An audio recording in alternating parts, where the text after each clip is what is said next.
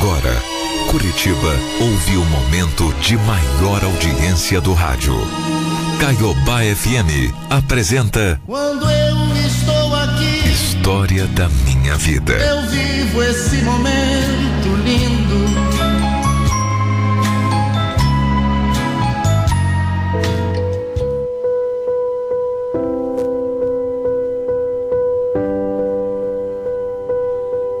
Muitas vezes a gente coloca. Coloca a gente mesmo, acaba se colocando numa posição sem saber direito como foi acontecer. Mas o que eu sei é que quem está de fora não pode julgar. Só aquele que vive determinada situação de desespero sabe realmente o que é. Cada um sabe onde o calo aperta. Eu vim de uma família muito humilde. Filho de mãe solteira, fui criado numa comunidade muito pobre e desde muito novo eu tive que trabalhar para poder comer. Olha, apesar das dificuldades, eu nunca fui de reclamar, nunca. Eu sabia que eu tinha que dar duro se eu quisesse ser alguém na vida. Mas a verdade é que muitos anos foram passando e a minha vida não mudava em nada. Para falar a verdade, as dificuldades só aumentavam dia após dia. Olha, se nessa parte ia tudo mal, com a questão do coração, ah, aí já era diferente. Aí as coisas eram diferentes. Eu era novo quando eu conheci a Márcia. Uma moça linda, inteligente, batalhadora e com quem eu soube desde o começo que eu ia passar o resto da minha vida. Sabe, depois de poucos dias de namoro, eu já trouxe ela, a Márcia, para morar comigo. Naquela época eu trabalhava como porteiro e ela como faxineira. Eu não preciso nem dizer aqui que a vida pra gente continuava muito difícil, né? Mas a gente ia se virando como dava. A gente não desistia de sonhar com um futuro melhor, apesar das nossas dificuldades financeiras. Amor pra gente nunca faltou. Eu e a Márcia sempre fomos assim, muito companheiros, muitos par sim, parceiro um do outro, sabe? Ela me apoiava em tudo e eu também. Eu estava sempre presente no que ela precisasse. Juntos, nós sempre nos sentimos mais fortes para aguentar tudo que viesse pela frente. Meio que no susto veio o nosso primeiro filho. E logo na sequência, o segundo. E olha, essa história de que onde comem um, comem dois, comem três, comem quatro, ela é muito bonita, viu? Mas só é bonita na teoria. Porque na prática, amigo, na prática é bem diferente. Por mais que a gente trabalhasse pra caramba, parecia que nada melhorava. Alimentar dois filhos era dureza. E quando eu perdi o emprego, então, as coisas foram ficando cada vez mais apertadas. Até dinheiro pro básico começou a faltar. Quem passa por isso sabe como dói. Sabe, se você já passou por isso, você sabe exatamente o que eu estou falando.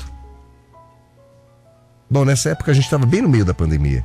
Eu não conseguia arrumar serviço de jeito nenhum. E os patrões da Márcia também falaram para ela ficar em casa e deixaram de pagar as diárias dela. Tudo que nos sobrou naquele momento foi caçar alguns bicos para fazer qualquer coisa que aparecesse, sabe? Eu pegava qualquer coisa. E não era muita coisa que aparecia. E nem pagavam bem também. Até que um dia um colega que trabalhava como jardineiro numa mansão disse que estavam precisando de alguém para ir lá fazer uns concertos, pintar parede. Eu aceitei na hora o serviço e comecei a trabalhar naquela casa. Bom, só para chegar lá demorava quase duas horas e meia. Era longe, mas eu ia feliz, porque pelo menos estava entrando algum dinheiro. Bom, depois de mais ou menos uma semana trabalhando lá, eu terminei o serviço. Porém, a dona da casa disse que precisava fazer mais algumas coisas por ali e perguntou se eu estava interessado. Olha, eu nem sabia o que era para fazer, mas eu aceitei na hora. Eu fiquei tão aliviado com aquela grana que entrar. Sabe, você, olha, você não faz ideia. Foi uma sorte, mas uma sorte tão grande. Coisa de Deus mesmo, sabe? Porque até naquela mesma semana a Márcia sofreu um acidente doméstico e quebrou as duas pernas. As duas, de uma só vez. Então imagina o desespero da gente. Ela estava cozinhando para fora para ajudar, mas acabou subindo numa escada para buscar umas coisas e no alto ela caiu de uma forma tão feia que se machucou muito. Tão sério que ela ia ficar de cama por algum tempo. Os médicos mandaram inclusive ela fazer um repouso absoluto, o maior tempo que pudesse. E desse jeito, só o que eu levava para casa é que estava sustentando a gente. Foi uma fase muito crítica na nossa vida, sabe? E olha, a gente já tinha passado por poucas e boas, viu? Até que um dia, eu estava na casa em que eu estava trabalhando quando a dona veio conversar comigo. A gente quase nunca se falava, era só o básico mesmo. Mas naquele dia, ela foi se aproximando, se aproximando. E eu não sou bobo, né? Eu percebi o jeito dela. Eu sabia que ela era casada com um homem rico, importante. Bom, para ser sincero, nunca tinha visto tal sujeito na casa. Só ela ficava lá o dia inteiro. E o dia inteiro ela ficava me olhando trabalhar. Só que nesse dia, eu não sei o que deu nela, ela veio conversar comigo. Mas ela não se alongou muito, foi bem direta. Direta, inclusive demais, sabe? Bem direta mesmo. E foi dizendo logo o que queria. E ainda me disse que podia me dar um bom dinheiro. Muito mais do que eu ganhava para trabalhar com as coisas da casa. Eu tomei um susto. Eu não esperava. Bom, então eu recusei, né? Primeiro porque eu era casado e segundo porque eu achei que poderia ser uma pegadinha, uma brincadeira, um, sei lá, uma maneira só para ver se eu era atirado, se eu era na minha. E quando ela começou a falar, eu dei até a risada. Aquela risadinha sem graça, sabe? Me fingi de, de bobo, de surdo. Tentei sair daquela situação horrível. Mas ao final ela disse que se eu mudasse de ideia, ela estava lá, me esperando. Dentro da própria casa. Gente, eu nunca na vida tinha recebido uma proposta dessa. Eu fiquei até meio chocado. Eu era fiel à minha mulher. Totalmente fiel, imagina? Eu nunca nem imaginava algo como aquilo. E naquele dia parece que Deus quis me dar um sinal. Um sinal de que mais importante de que tudo na vida era cuidar da minha família, alimentar, proteger aqueles que eu amava. E eu estou falando isso porque naquele mesmo dia, depois de ouvir uma proposta como aquela, eu cheguei em casa e encontrei uma cena de caos. Os meus filhos, todos chorando de fome. A Márcia procurando comida, aos prantos, porque não tinha mais nada naquele dia para dar para os meninos. O meu mais novo estava até meio doente, com infecção na garganta, e eu não tinha dinheiro nem para o remédio. Fora que ele é asmático, sabe? Eu estava com uma crise. Mas uma crise financeira que você não tem noção. Só de lembrar daquela cena, quando eu cheguei em casa, foi horrível, sabe? E aí me veio aquela proposta na cabeça de novo. Eu não pude deixar de pensar em uma maneira de ganhar dinheiro rápido e fácil. Porque também não ia ser sacrifício nenhum ficar com aquela mulher, sabe?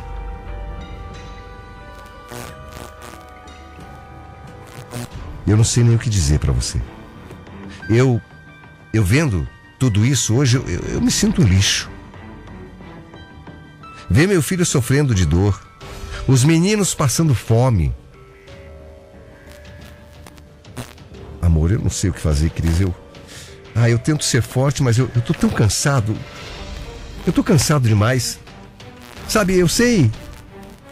Eu sei que a gente, sabe, a gente dá o que pode, mas, poxa, eu tô cansado de ver essa falta de dinheiro aqui em casa. Eu sei, amor, mas ó, veja bem. E se eu tivesse um jeito da gente ganhar uma grana? Jeito? Que jeito? Eu só conheço dois. É trabalhando ou roubando. Não, amor, não, não é isso não. Ah, então se você tiver outra ideia, me fala, porque eu, eu não sei outra maneira. Eu digo um jeito assim. Não tão tradicional, amor. Do que, que você tá falando, hein? Não, não, não, nada, esquece. deixa pra lá, deixa pra lá. Não, fala. Não, amor, deixa pra lá, as coisas vão melhorar. Eu tenho fé que vão. Eu queria ter também. Mas eu confesso para você que a minha fé tá, já tá acabando, sabe? Olha, gente, você pode até me julgar, mas naquela noite eu não dormi. De preocupação. De ouvir o meu filho tossir sem, sem parar, com falta de ar. De me lembrar dos meus filhos chorando de fome. Pois no outro dia, eu levantei cedo e decidido a aceitar a proposta da minha patroa. Se aquela mulher me queria por algumas horas, em troca de dinheiro, pois eu ia dar isso para ela. Ah, eu ia, era só um dia. Só uma vez e pronto.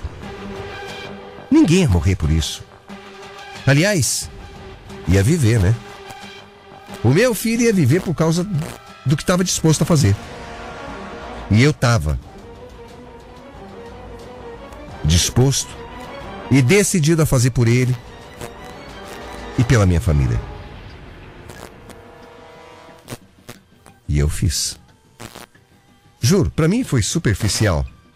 Juro para você que eu não senti nada. Juro mesmo. Aliás, até depois eu senti nojo de mim mesmo por estar fazendo aquilo que eu tinha acabado de fazer.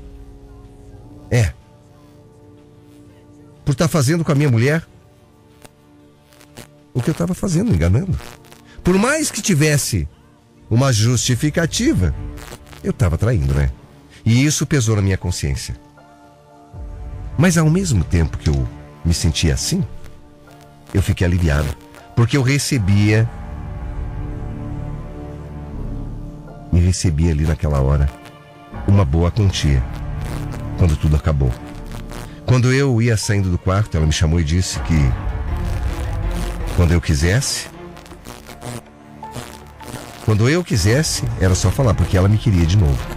E a partir daquele dia, ela começou a me cercar, a pedir para acontecer de novo. E eu até arrumava uns serviços extras na casa para eu continuar indo lá, sabe? Eu juro para você que eu tentava me esquivar. Tentava. Só que as contas da minha casa não pararam de chegar. Era uma dívida atrás de dívida. Problema atrás de problema. Até a nossa luz chegar a cortar. Já estavam ameaçando despejar gente. E aí eu pensei: que se da primeira vez tinha sido tão fácil, tão insignificante, por que não fazer de novo? E eu fiz. Fiz de novo. E de novo. E de novo. Cris, me diz uma coisa. Como é que você está conseguindo tanto dinheiro, hein? Como assim, amor? É, como eu tô, tô, tô fazendo bico, eu tô trabalhando, é. Mas que tanto bico é esse que você faz que. Márcia, você sabe.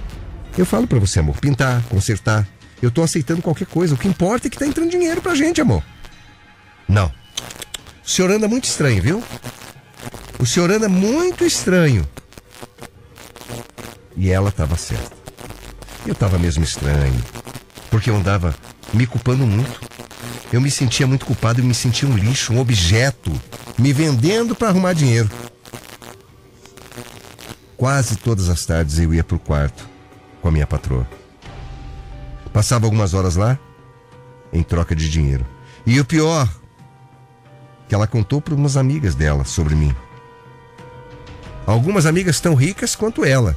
E aí, amigo, Essas amigas também passaram a me procurar, querendo que eu fizesse para elas o mesmo que eu vinha fazendo para minha patroa. Eu não podia acreditar no que estava acontecendo, mas já estava ali acontecendo e eu vendo a oportunidade de ganhar mais dinheiro, muito dinheiro. Eu nunca tinha ganho tanto dinheiro na minha vida. Eu já não conseguia mais falar com a Márcia, que era só um bico. Sabe, ela não era burra, não era trouxa. Mas eu também não podia explicar. De repente eu me dei conta do que eu tinha virado. É, eu tinha virado um garoto de programa. Vendendo meu corpo em troca de dinheiro. É que isso foi chegar nesse nível? Como é que eu pude fazer isso?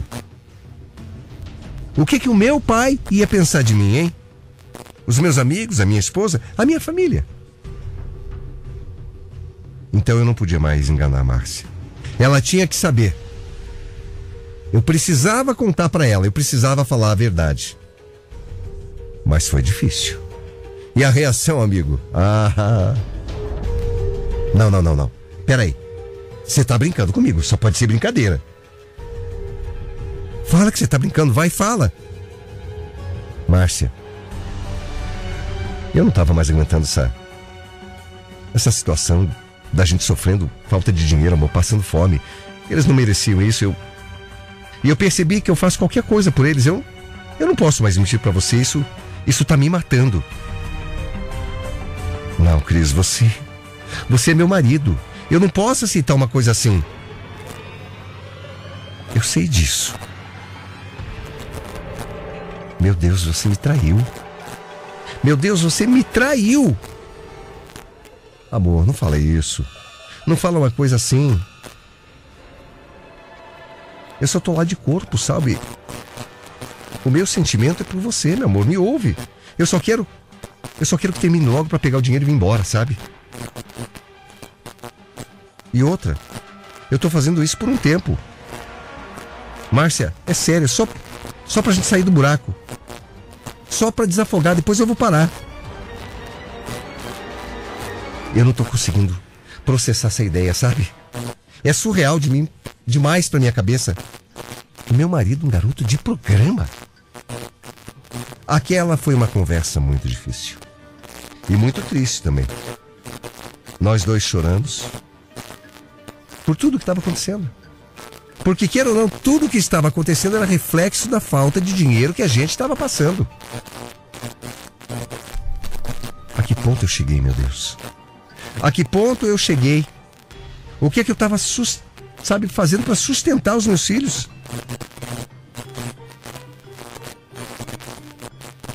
Algumas pessoas na vida têm tanta oportunidade e outras tão poucas, né? Olha, a gente chorou e chorou muito junto. Chegou num ponto que eu não tinha nem lágrima mais, viu? E no final das contas, depois de tanto conversar, até a minha mulher, que não tinha muito o que fazer, acabou aceitando, né? Ela acabou entendendo. Concordou que eu fizesse mais alguns programas. Porque a gente não tinha outra alternativa. Ela concordou que eu tivesse mais alguns encontros com aquelas mulheres ricas só para conseguir acertar a nossa vida. Para pagar um pouco das contas, para dar um pouco de conforto para os nossos meninos. Porque seria temporário. É, temporário. Mas de temporário em temporário, amigo, eu continuo nessa mesma vida. É. Eu ainda estou nessa vida. E de semana em semana eu acabo indo para no quarto de uma Cinco, seis mulheres, pelo menos. Toda santa semana. Mas a gente sabe que se Deus quiser por pouco tempo. Logo, coisas melhores virão. Logo eu vou arrumar um emprego decente que consiga me pagar hoje o que eu ganho com essas poucas horas. Eu tenho fé que eu vou conseguir. E não estou justificando aqui, não, querendo dar uma de santo, eu sei que está errado. Mas foi o que a vida fez comigo. Eu que tantas vezes julguei mulheres da vida, hoje sei. que não é fácil, não. Mas por enquanto eu não consigo um emprego diferente nem decente. E eu estou sustentando a minha família pelo menos por um tempo com isso. Bom, hoje eu durmo mais tranquilo sabendo que ninguém naquela casa vai chorar passando fome de novo. Ouvi meu filho chorando porque está com dor, com fome. Isso não aconteceu mais. E nem dormir de barriga vazia. Ninguém mais dorme. É horrível, eu sei, é horrível. A Márcia também não gosta do que eu ando fazendo para viver. Mas ela sabe que meu coração é dela. Porque as outras é só o corpo e os minutos que eu dedico. E só faço isso, pode julgar. Mas juro pra você, faço isso por amor à minha família.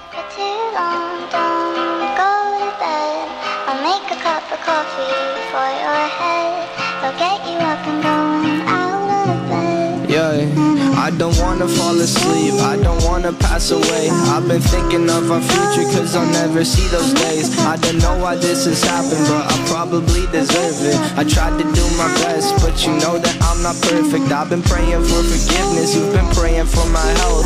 When I leave this earth, hoping you'll find someone else. Cause yeah, we still young, there's so much we haven't done. Getting married, start a family, watch your husband with his son. I wish it could be me, but I won't make it off this bed. I hope I go to heaven, so I see you once again. My life was kinda short, but I got so many blessings. Happy you were mine. It sucks that it's all ending. Stay awake for Too long, a cup of coffee for your head. I'll get you up and going out of bed. Yeah, And hey. don't stay awake for too long. Don't go to bed. I'll make a cup of coffee for your head. I'll get you up and going Hey. out of bed. yeah. I'm happy that you here with me. I'm sorry if I tear up. When me and you were younger, you would always make me cheer up. Taking goofy videos and walking through the park. You would jump into my arms every time you heard a bark. Cuddle in your sheets, sang me sound asleep, and sneak out through your kitchen at exactly 103. Sundays went to church, and Mondays watched a movie. Soon you'll be alone. Sorry that you have to lose me. too long, don't go to bed. I'll make a cup of coffee for your head. I'll you up and down. And